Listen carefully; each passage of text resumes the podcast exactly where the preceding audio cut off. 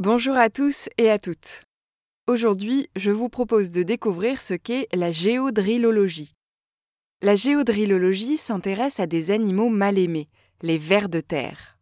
Longtemps négligés, ces petits êtres visqueux ne suscitent pas un enthousiasme incroyable chez les êtres humains. Pourtant, ils jouent un rôle capital dans la vie des sols qu'ils aèrent et nourrissent en permanence. Les vers de terre favorisent en effet l'activité microbiologique du sol et la croissance des plantes. Les personnes qui jardinent le savent bien et voient dans la présence de lombriques un signe de bonne santé de leur jardin. La géodrillologie, littéralement la science des vers de terre, a permis de mettre en lumière ces animaux indispensables à nos écosystèmes. Les géodrillologues étudient les vers de terre dans le monde entier leur mode de vie, leurs impacts sur les sols, leurs interactions avec les activités humaines, comme l'agriculture. La géodrillologie fait aujourd'hui face à un défi de taille, le suivi de l'évolution des populations de vers de terre. On compte aujourd'hui plus de 7000 espèces différentes réparties sur tous les continents.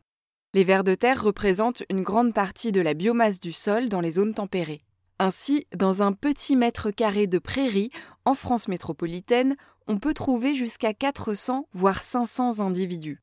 Ça fait quand même 2 kilos de vers de terre au mètre carré. Alors une première cartographie mondiale a été réalisée en 2019. Elle compilait les résultats d'études menées sur 7000 sites dans 57 pays. Reste que les chercheurs et les chercheuses manquent encore de données sur le sujet. Il est évidemment impossible de retourner tous les sols de la planète, d'y compter les individus présents et de refaire régulièrement cet inventaire. Il est donc nécessaire d'avoir à disposition un nombre suffisant d'études dans des sols suffisamment variés pour pouvoir en tirer des conclusions fiables sur une évolution de la biomasse des vers de terre. De plus, il resterait encore de nombreuses espèces à découvrir.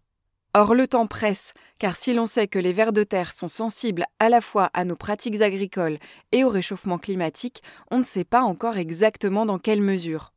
Une diminution de la biomasse des vers de terre pourrait avoir des conséquences importantes sur la fertilité des sols et donc, entre autres, sur notre production alimentaire.